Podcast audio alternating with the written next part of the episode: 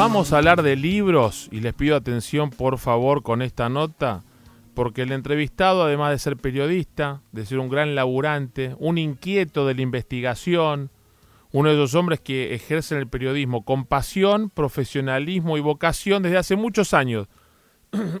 Lo conocí cuando en el año 2006, 2005, compartíamos el aire de Radio del Plata con el turco Lotuf, gran amigo el turco a quien le mandamos un abrazo muy grande, y él era uno de sus responsables de investigación, esos informes que hacía cada semana siguen siendo muy interesantes, los seguimos viendo con Gerardo Rosín, eh, uno de los pocos periodistas de ley como quedan este, muy inquieto y a la vez valiente porque durante el kirchnerismo escribía, investigaba sobre cosas que le molestaban al poder de turno. Y ahora me llega su libro, La Manada, tres años, cien negocios. En la tapa, la foto que en algún momento hicieron en Olivos, el presidente de la República, Mauricio Macri, con todo su gabinete, con los arbolitos de fondo, la Burrich, el Burrich, la Michetti, Marquito, Lili, todos juntos ahí, ¿no? Eh, no, Malcorra, no era Lilita, Malcorra, la Stanley, todos ahí. Pero quiero leer antes de saludarlo al autor del libro, algunos de los capítulos de La Manada, Tres años, Cien negocios. Solo el, el título. Es más, me enteré por ahí que alguna editorial hasta tenía en su momento miedo para publicarlo por miedo a represalias. Parece que estoy a la cámpora, no aprendemos más. Capítulo 1. ¿Es Mauricio Macri el presidente más corrupto de la historia democrática argentina? Capítulo 2. Del vamos por todo al vamos por todos los negocios. Capítulo 3. Economía y finanza. Capítulo 4. Oscura energía y minería.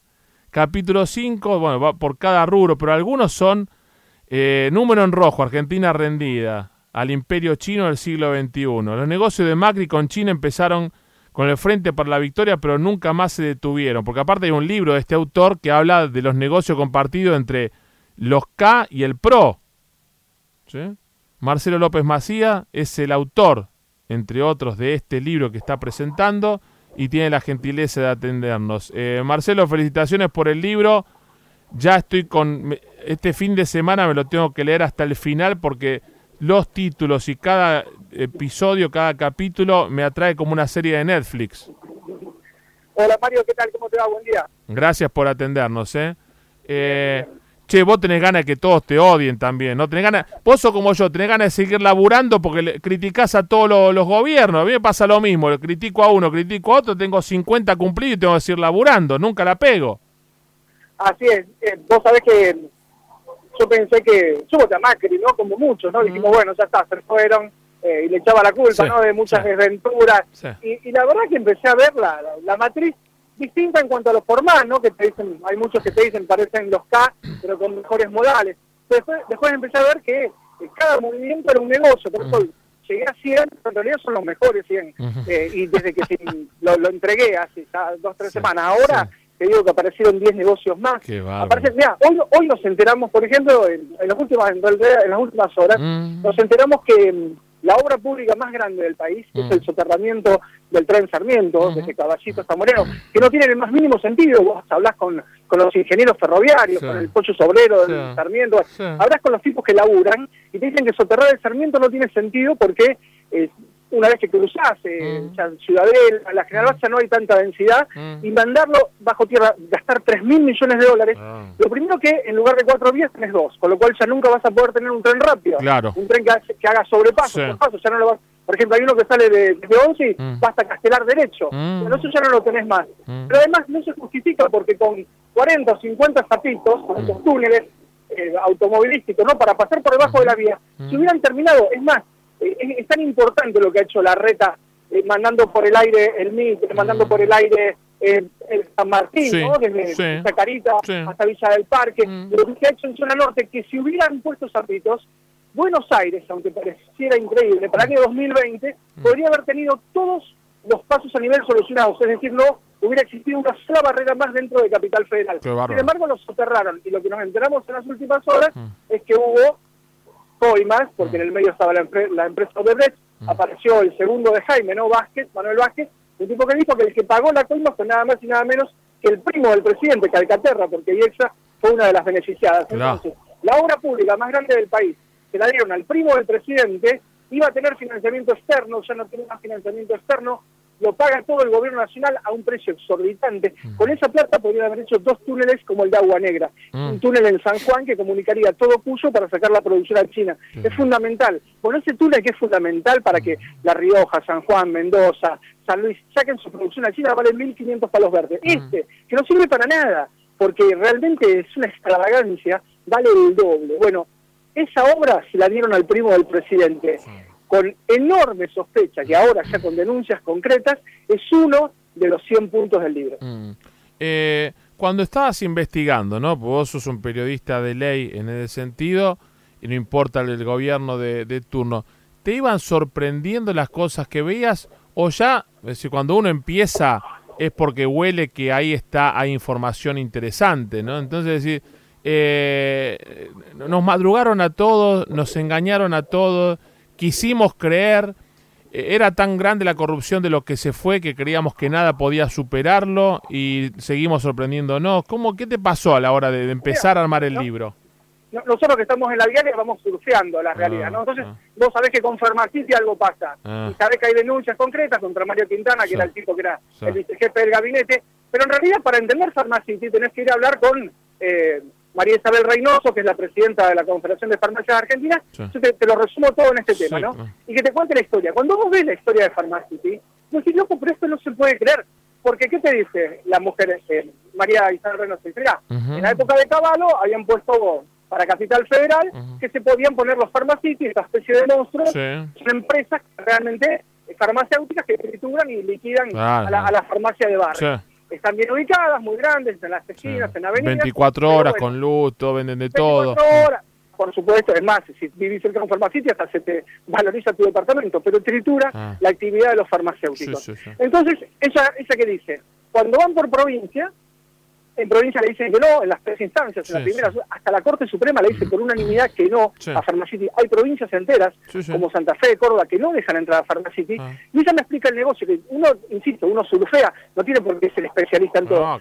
como, unos, uno, como un océano de 3 centímetros de profundidad, ¿no? Ah. Pero cuando entras a buscar profundidad, me dice, mira, dice, estos tipos, eh, y se refiere a una cadena inglesa que se mm. llama Good Alliance, que mm. está asociada con Walgreens, que el que ha ido a Estados Unidos sabe lo que es un Walgreens, es, un monstruo, es un pharmacity, pero del primer mundo. En otra escala. Bueno, Good Alliance, mm. claro, este Good Alliance, que son británicos, con sus socios Walgreens, acaban de comprar mil farmacias en México. Compraron la cadena número dos de México, enorme, y entraron a hacer negocios. ¿Qué ocurre? Que para comprar en Argentina piden lo mismo, piden mil farmacias y Farmacity no las tiene. Entonces, para poder venderle a Butalaya, necesitan entrar en todos lados. Una vez que entran en todos lados, es lo que hicieron con los parques eólicos.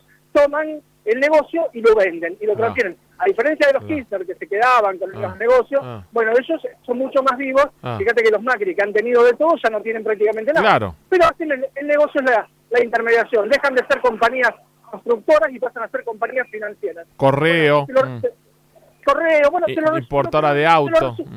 Te lo, resumo en, este tema para ver hasta qué punto están decididos hacer negocios. Mm. Me contaba Reynoso, mm. Isabel Reynoso, que el abogado que pleiteaba con ellos era, por el fondo Pegasus, Mario Quintana, vicejefe de gabinete, es el ah. dueño del fondo Pegasus. Pegasus tiene Fredo, tiene un Todo, sí. importante, y una de las empresas es Pharmacity. El abogado que pleiteaba con ellos era Carlos Rosenkrantz. Mm. Cuando ellos ven que lo proponen a Rosenkrantz, y que no solo lo proponen. ¿El presidente, de la, ¿El presidente de la Corte Suprema de Justicia de la Nación? El actual presidente de la, Nación entra por la ventana a la Corte por un decreto de Macri que lo obligan a retroceder, bueno, después entra por el Congreso, y cuando entra, eso no lo puede creer, dice, este tipo, al rato que ese tipo que entra por la ventana, Rosenkrantz, pasa a ser presidente, y después de 12, 13 años lo sacan a Lorenzetti, al presidente histórico, y ponen de presidente de la Corte Suprema al abogado de Pharmacity. Y el abogado de Pharmacity, ¿qué le dice? Rosenkrantz, presidente de la Corte, al procurador, expírese.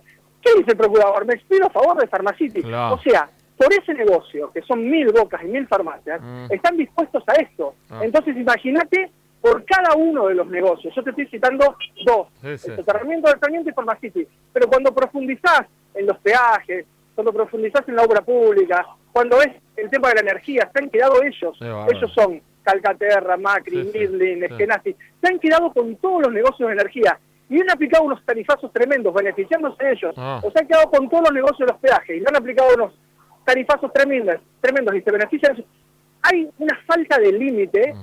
que, yo con eso te, redondeo, que tiene que ver con lo siguiente. Un CEO en una empresa está muy controlado. Un CEO tiene un directorio al cual le tiene que responder, tiene un síndico, tiene un montón de organismos de control. En el Estado, los organismos de control no existen porque la Oficina Anticorrupción está Laura Alonso, que es una militante ultramacrista, que dice que está enamorada de Macri, que se saca fotos y se va. Eh, no existe la CIGEN, no. existe la Auditoría General de la Nación, porque está en manos de Carla Humberto y prácticamente desde que se fue después no han hecho nada. Eh, no existe la eh, la Fiscalía de Investigaciones Administrativas, que era importante, está descabezada. No existe nada, entonces es un CEO que maneja plata, que son fortunas, son 100, 120 mil millones de ah, dólares por año, sin ningún control. Es el sueño del pibe, porque es un CEO que se sacó de encima del directorio, que se sacó de encima del síndico, mm. que se sacó de encima del control de la empresa. Es un CEO que puede hacer lo que quiera. Mm. ¿Qué ocurrió? Bueno, ocurrió lo que ocurrió, sin ningún freno inhibitorio, sin ningún control, pasó lo que pasó. Ahora, para terminar y agradecerte como siempre tu tiempo y tu tu pasión al contarnos lo que pocos conocemos y que la verdad a muchos va a sorprender. Eh, con todo esto que contás y con lo del año que le falta, más las cosas que van surgiendo, si gana otro que no es de este signo, empezamos otra vez. Con Cristina fue los cuadernos, los hoteles, la ruta del dinero acá, todo. Me gustaría verlo a la nata o a los periodistas que están con el kirchnerismo, que de verdad, y agradecemos que lo hayan mostrado, quiero que esto se vea, ¿no? La nata, la, nata no hace el programa este año, ¿no? La nata hace entrevistas, ¿no? Bajó un cambio y en lugar de hacer PPT hace entrevistas para TN. Mm. Pero mira, yo te cuento al final del libro, las últimas dos líneas, mm. yo me pregunto lo mismo, ¿por qué estos tipos que son millonarios? Mm. ¿Por qué estos tipos que son CEOs, que tenían una carrera espectacular, que ganaban un montón de dinero, ¿por qué se arriesgan a esto? Se arriesgan a pasarse años, como vos decís, como Oro Pi, se arriesgan a perder la libertad, ¿por qué se arriesgan a tanto y cierro con una frase de George Bernard Shaw, que decía, decía Shaw, mire, dice, el dinero no es importante, dice, insisto, el dinero no es importante. Ahora, mucho dinero, bueno, eso es otra cosa. y acá es mucho dinero, ah. es mucho dinero. Entonces, ¿valía la pena el riesgo? Y aparentemente parece que sí. Sí, otro amigo mío escribió un libro allá por los 90, mi amigo Gabriel Pandolfo decía, junto a, ahora no me acuerdo el coautor, todo tiene precio, ¿no? Y después robo para la corona, que acá en la corona en definitiva son las grandes empresas multinacionales y siempre es lo mismo. Querido amigo, gracias por enviarnos el libro, felicitaciones y desde, ya te invitamos a nuestra transmisión en vivo que haremos en la Feria del Libro a traer y contarnos cómo fueron estos primeros meses de venta cuando ya esté en la calle. ¿Cuándo sale el libro? Eh, yo creo que en los primeros días de marzo. Primeros días de marzo. En todas las librerías y se llama... La Manada. La Manada. Querido amigo, un gusto tenerte en Caira aquí en Caira, la verdad, maravilloso. Lástima que lo que nos contás eh, nos da mucho, pero mucha tristeza y mucho dolor, pero es netamente investigación y data periodística. Marcelo López Macía, el autor de La Manada, tres años, cien negocios, pasó por Caira aquí en Caira.